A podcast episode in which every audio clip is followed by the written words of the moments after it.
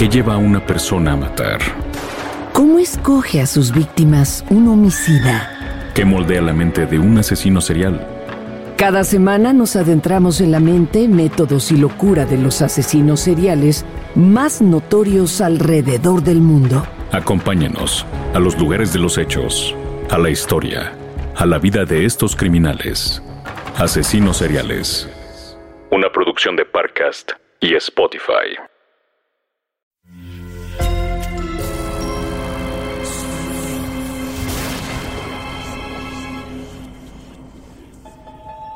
Portal Sonoro no se hace responsable de las visiones, pesadillas o encuentros cercanos del cuarto tipo que puedan suceder antes, durante o después de la experiencia. Para una experiencia sonora completa recomendamos audífonos para dejarte envolver por el mundo de Dimensiones Oscuras. Escucha bajo tu propio riesgo.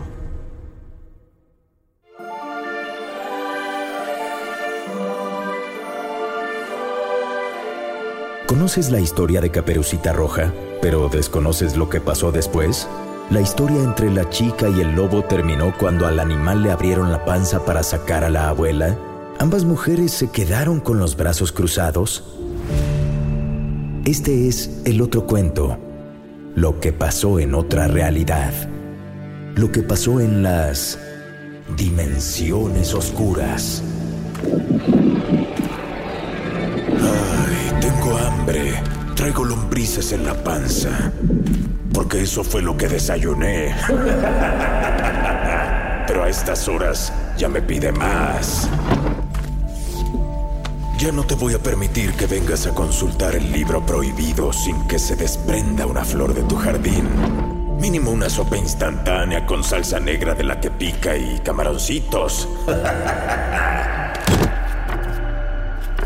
Quizás tenga que ver con el relato de esta noche. Caperucita Roja. Una niña que vivía en el bosque con su abuelita. Por su atuendo favorito, era mejor conocida como Caperucita Roja. Y en una mala tarde, cuando regresaba a casa para llevar la comida del día, se encontró con el lobo feroz. Este la engañó para que tomara un camino largo, mientras que el animal usó un atajo secreto para llegar primero. Se comió a la abuelita de un bocado. Yo hubiera preferido saborearla poco a poco. ¿No son las mismas abuelas las que dicen que disfrutes cada bocado? Empezaría por una orejita. Y me hubiera seguido con un bracito, así como alita de pollo con salsa mango habanero. Ay, para chuparse los dedos, los de la abuelita. Oh, pues ya voy, ya voy. Vámonos rápido. El lobo entonces se vistió de la abuelita y se metió a la cama. Cuando Caperucita llegó, ya conoces el resto. Abuelita, abuelita, tienes unos ojos muy grandes. Para verte mejor, decía el lobo. Y luego que si las orejas y que si los brazos, y hasta que llegó al hocico y ¡tas! Que intenta comérsela, pero afortunadamente un leñador escuchó gritar a Caperucita y colorín colorado, este cuento se ha acabado. ¿O no?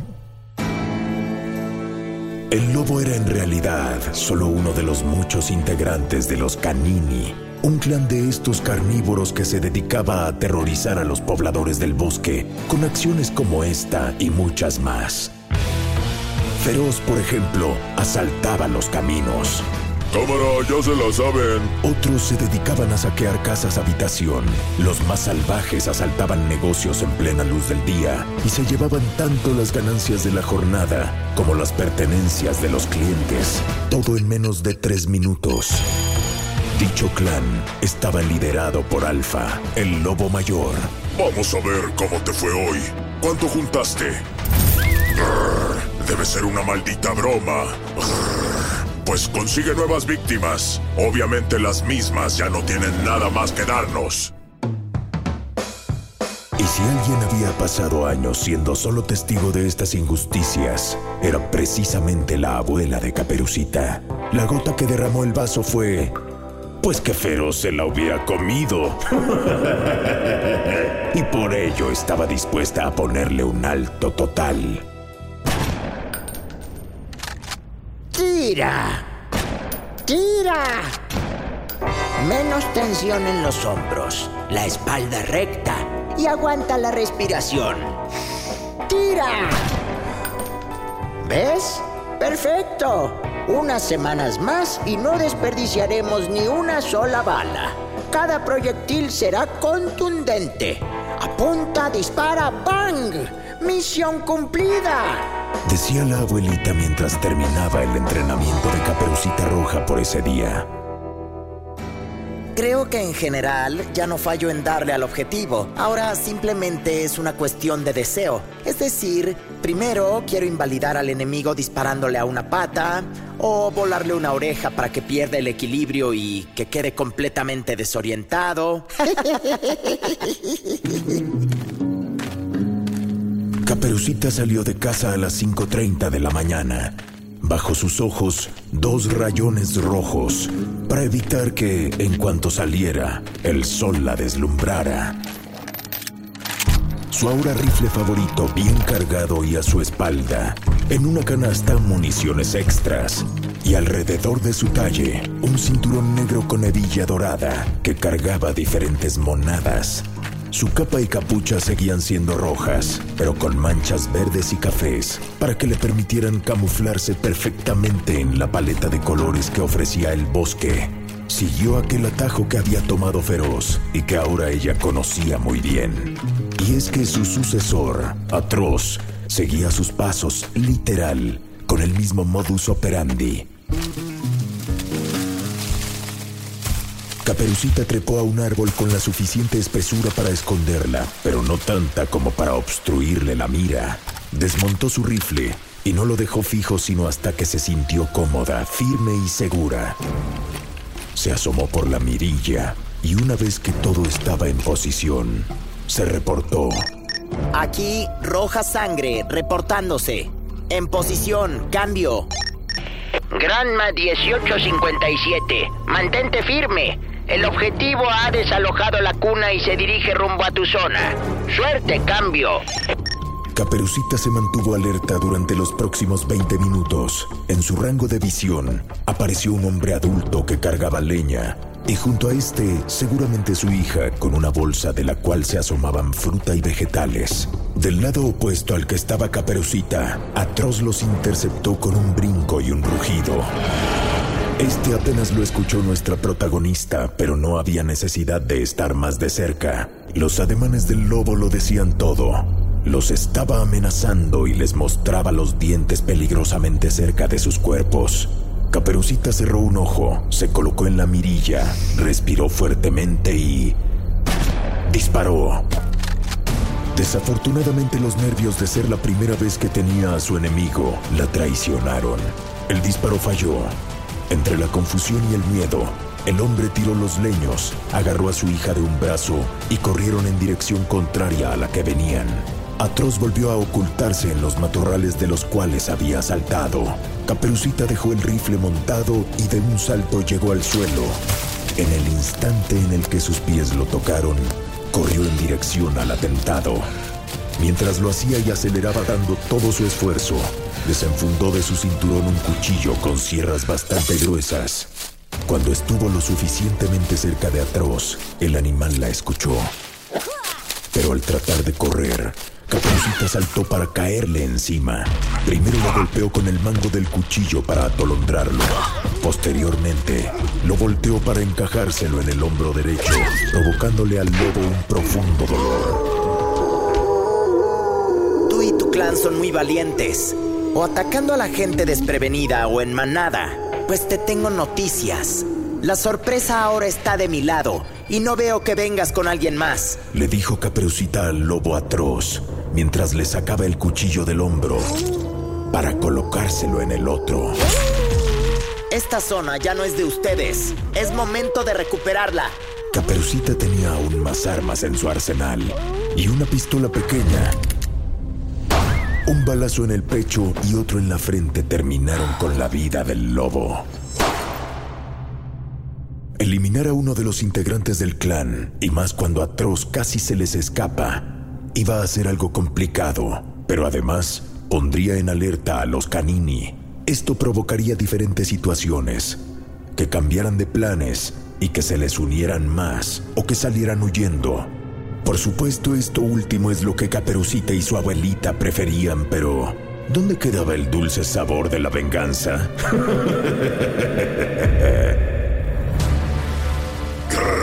nos han arrebatado a otro. pero no nos vamos a dejar. Quiero que se graben el olor que ha quedado en el cuerpo de Atroz. Es el mismo que tenía el de Feroz cuando lo encontramos pudriéndose en el bosque. No puede ser tan complicado encontrar a la persona responsable.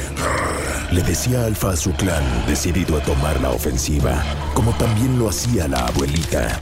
Granma 1857 le explicó sus planes a los hombres y mujeres más cercanos y confiables del bosque. Era más importante un ataque quirúrgico que uno en gran cantidad. Los lobos no podían sospechar que algo se estaba tramando contra ellos y para ello iba a ser necesaria una sopa de su propio chocolate. Esperen, ¿eso qué? El chocolate no se hace sopa, pero así se dice, ¿no? ¿O es una cucharada de su propia sopa? ¿O una cucharada de tu propio chocolate? ¿Y la cucharada de tu propia medicina cuándo es? ¿Después de que la sopa de chocolate te hace daño? Bueno, en lo que yo dije esto, el grupo encabezado por la abuelita llegó al cuartel de los Canini Palas, antorchas, picos, ya sabes. La típica manifestación pueblerina que hemos visto en las películas, pero con un extra, el arsenal de la abuela. Granma 1857 tomó una granada, se la llevó a la boca para zafar el seguro y... Y mejor se la pasó a alguien más porque su dentadura no era lo suficientemente fuerte. Una granada. ¡Bum! Dos granadas. Tres granadas. Y los lobos salieron corriendo de la cueva donde se escondían. Aquellos que sobrevivieron a las explosiones, claro. Y de inmediato se fueron contra los humanos. ¡Que ninguno quede vivo! Este es el día en el que todo se define. El día en que los canini nos apoderamos de todo. Un momento. Ese olor. Aquí está nuestro asesino. Ese es mío. Brutal, cúbreme. Voy a salir. Las mandíbulas de los lobos arrancaban los brazos de sus enemigos humanos, pero los animales no se iban limpios. Por allá, un trinche atravesaba por la espalda el pecho de uno de los caninos. Por acá, un palazo en el cráneo mataba a otro de manera instantánea. Era tan la masacre de ambos bandos que el resto de los animales del bosque aullaban y gritaban en señal de miedo.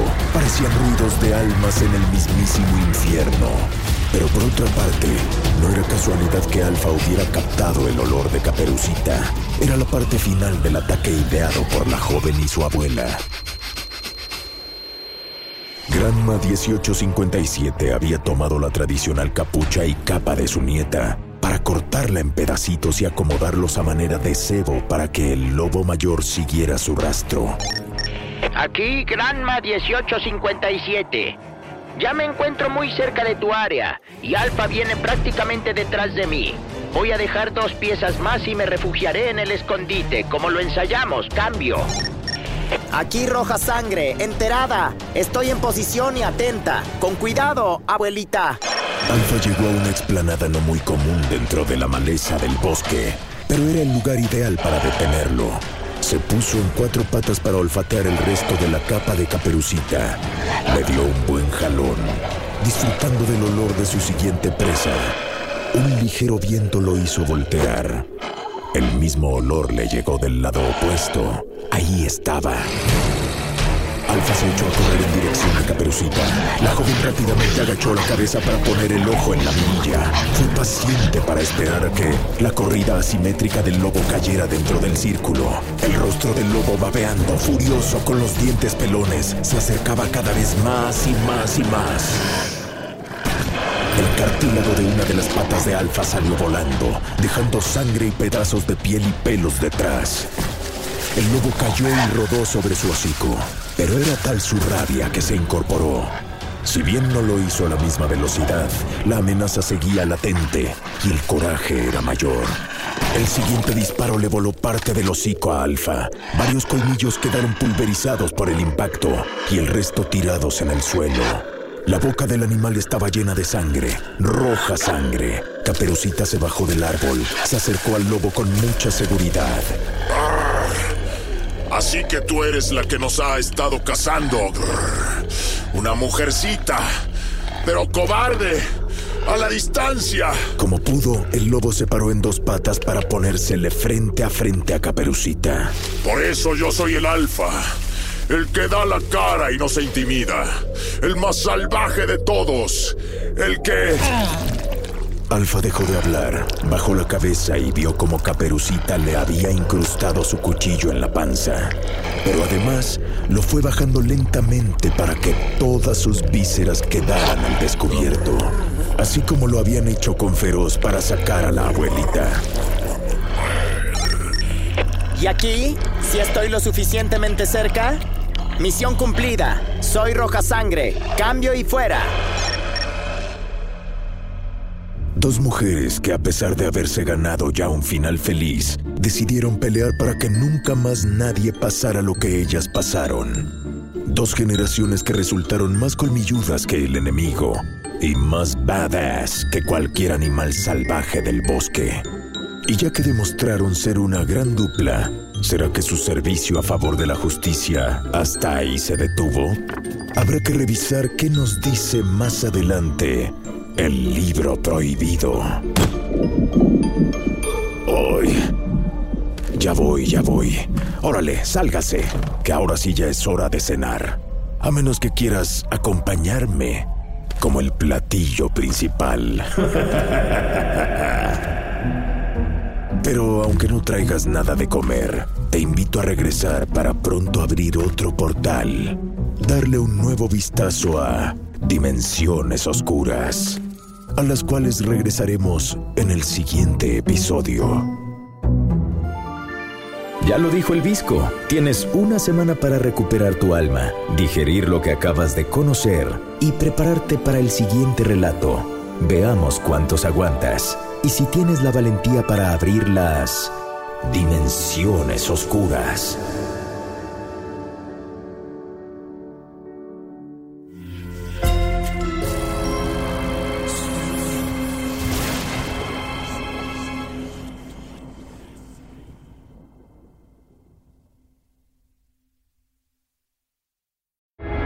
¿Qué lleva a una persona a matar?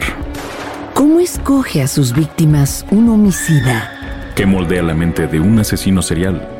Cada semana nos adentramos en la mente, métodos y locura de los asesinos seriales más notorios alrededor del mundo. Acompáñenos a los lugares de los hechos, a la historia, a la vida de estos criminales. Asesinos seriales. Una producción de Parcast y Spotify. Sé bienvenido a Tristan Terror, mi podcast donde comparto múltiples vivencias paranormales que mi propia audiencia me manda. Relatos sobre brujas, sectas, fenómenos extraños en distintos lugares conocidos de México. Adéntrate para que conozcas los relatos más aterradores de México. Y así esta noche, te aseguro tendrás dulces pesadillas. Escucha Tristan Terror en cualquier plataforma de podcast.